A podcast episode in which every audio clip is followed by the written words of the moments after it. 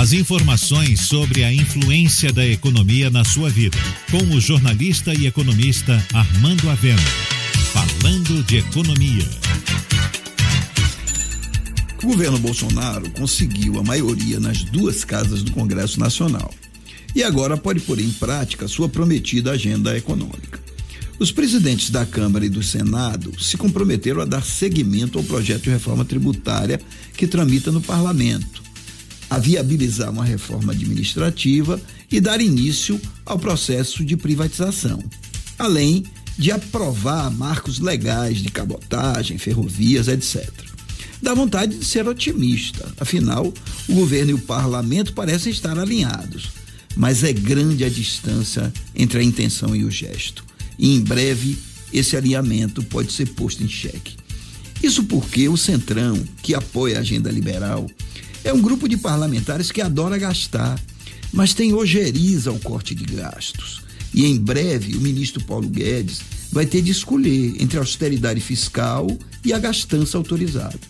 Em breve entrará em pauta a aprovação do orçamento, da PEC emergencial e do auxílio emergencial. Os três temas têm elementos que podem deteriorar as contas públicas. Todos nós somos favoráveis ao auxílio emergencial, mas sem corte de gastos para financiá-los, as contas públicas vão para o espaço.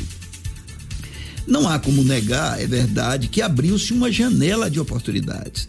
E se o executivo e o legislativo conseguirem aprovar metade da agenda anunciada, o país vai agradecer.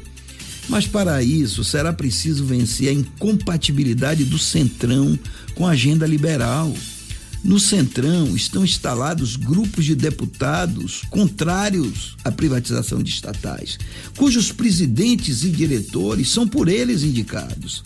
E quanto à reforma tributária, é bom lembrar que o Centrão defende com unhas e dentes os interesses dos estados e das bancadas regionais e os subsídios de vários setores.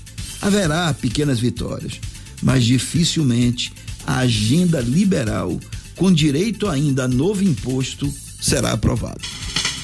Você ouviu Falando de Economia, com o jornalista e economista Armando Avena.